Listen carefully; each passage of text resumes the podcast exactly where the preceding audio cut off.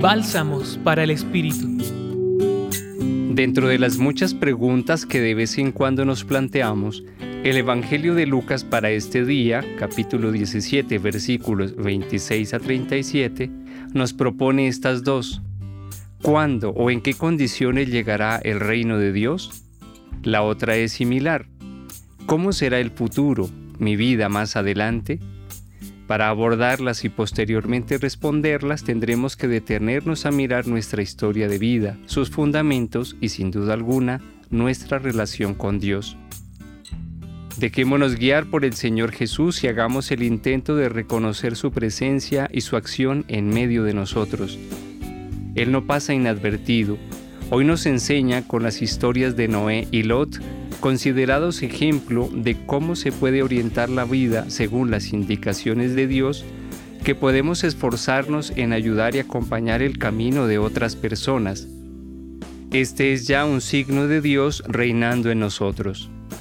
Por el contrario, pensar únicamente en sí mismo, en el entorno cercano, en los afanes inmediatos, serán distracciones que nos harán perder de vista el sentido de la vida.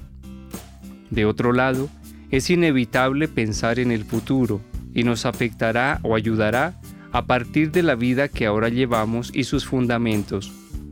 Un efecto puede ser la desesperanza o el pesimismo, si esa es nuestra circunstancia actual.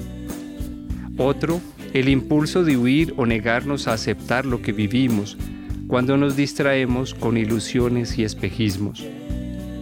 Jesús nos invita a ir por el camino de la vida paso a paso, sin pretender acelerar procesos y aprendizajes vitales, con dedicación, trabajo y esfuerzo. Siempre vamos a contar con la ayuda de Dios y de otras personas en las que Él ya reina.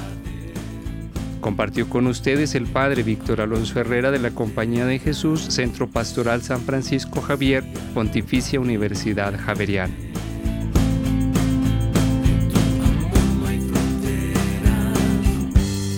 Escucha los bálsamos cada día entrando a la página web del Centro Pastoral y a javerianaestereo.com.